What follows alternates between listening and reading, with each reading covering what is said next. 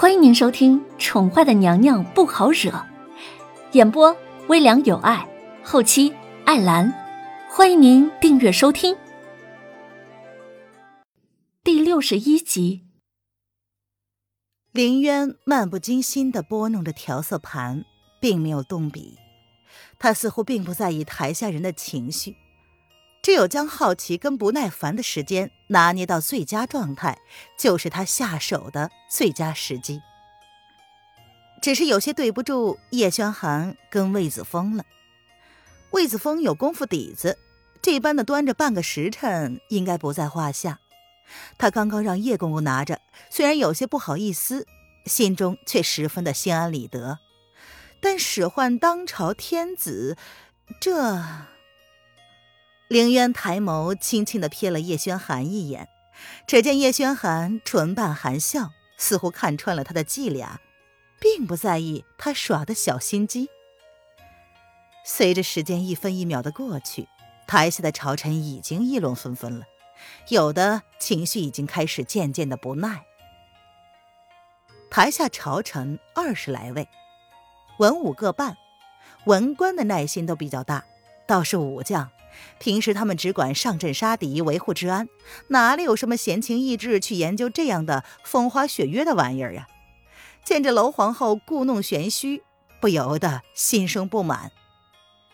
其中一位武将性子耿直，见状站起身来，毫不避讳离国使者还在场，他躬身就问：“请问皇后娘娘，可否已经想好了要画什么？若是为难，不妨还是改为唱曲儿吧。”此言一出，台下有人小声的附和，而一直坐着冷眼相看的上官柳儿，则是冷冷一笑，嘲弄之意十足。凌渊见状，勾唇一笑，跟他算计的时间差不多，一刻钟不到。眼尖的人已经看到皇后娘娘开始动笔了。凌渊提起了手中的朱笔。走到叶轩寒跟魏子峰两个人中间，背对着大门，面朝空白画卷，提笔一挥，临场发挥了元代大画家王冕的惯用手法，泼墨点梅花。凌渊先是在白色的纸卷上泼上了不规则的水墨，然后提起笔，轻轻的勾弄，延伸出枝节。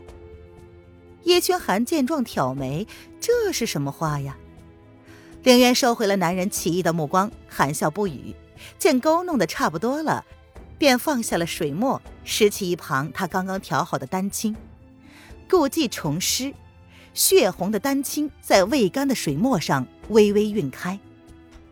枝干挺秀的梅花，一朵朵穿插得势，淡墨点花瓣，浓墨勾蕊，显得极为清润。逐渐清晰的画作，让之前还云里雾里的叶轩寒顿生领悟，震惊不已。然而，凌渊含笑未完，重新提起了墨色朱笔，在靠近魏子峰的空白处轻轻毫舞，露出了一手郑板桥的绝活，为此画题字：“吴家喜宴池头树，个个花开。”淡墨痕，不要人夸好颜色，只留清气满乾坤。诗画相得益彰，凌渊借画墨梅标榜自己清雅高洁的思想。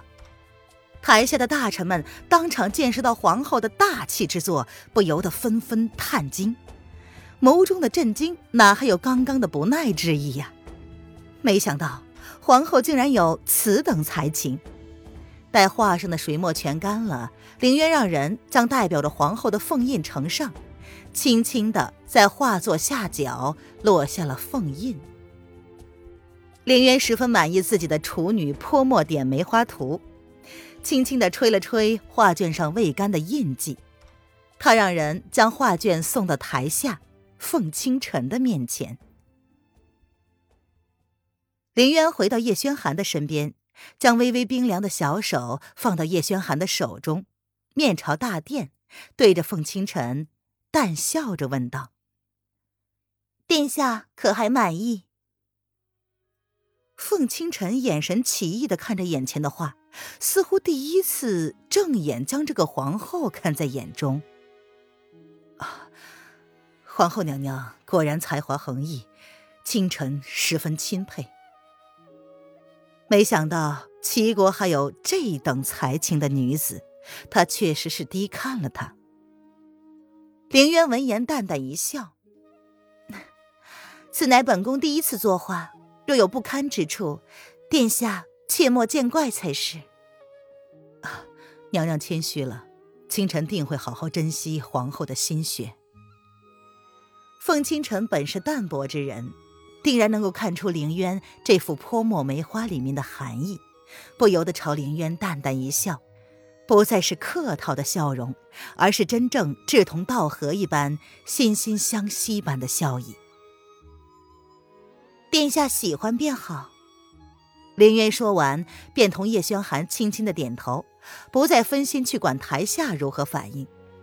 他和叶轩寒重新在龙椅上坐下，宴会继续，他却已经无心再去经营这些客套的邦交礼仪了。叶轩寒能够看出来，凌渊眉眼间含着疲态，应该是累了。渊儿可是累了。凌渊淡淡的笑着看了叶轩寒一眼，不知道为何，每次靠在这个男人的怀中，都有一种十分熟悉的感觉，很安全。臣妾无碍，只是起了个大早，并没有进食，又贪杯了，有些疲倦而已。啊，那便靠在朕的怀里休息一会儿，再坚持一会儿。朕便送你回宫。叶轩寒的眸中闪过了一丝异样，他柔声的说道：“好。”凌渊没有看到叶轩寒的异样，仅是十分温顺的靠在这个男人的怀中，突然有一种不想去管关于他们之间牵扯不清的关系，只想好好的靠在这个男人的怀中，静静的躺会儿。他真的是有些累了。若他理智的话，本不应该因为上官柳儿的挑衅而冲动的接下他的挑战。他知道自己这样做，怕又是引起他的注意了。这样，不管对于他或者是叶轩寒来说，都不是一件好事。林渊靠在叶轩寒的怀中，胡思乱想，早已经神游天外。待叶轩寒再次低头看看怀中的人儿的时候，却见小女人已经闭上了眸子，沉沉的睡得香甜。叶轩寒收紧了手臂，将怀中的人儿往自己怀中又搂了搂。林渊动了动，没有感受到与他贴身相对的男子因为他的动作而微微一僵，他轻轻的在男人的怀里磨蹭了一番。调整了一个最舒服的位置，继续沉睡。而台下的女眷们因为凌渊的大出风头而被遗忘，如同花瓶一般被遗忘在了话题之外。耳边依稀能听到的，皆是大臣对娄丞相的奉承之声，如此的刺耳。上官柳儿恨极了台上的那个靠在叶轩寒的怀中，显得有些娇小的身影。他清丽的眸子闪过了一丝恶毒的眼光。楼凌渊，本宫要你付出代价。听众朋友，本集播讲完毕，请订阅专辑，下集精彩继续哦。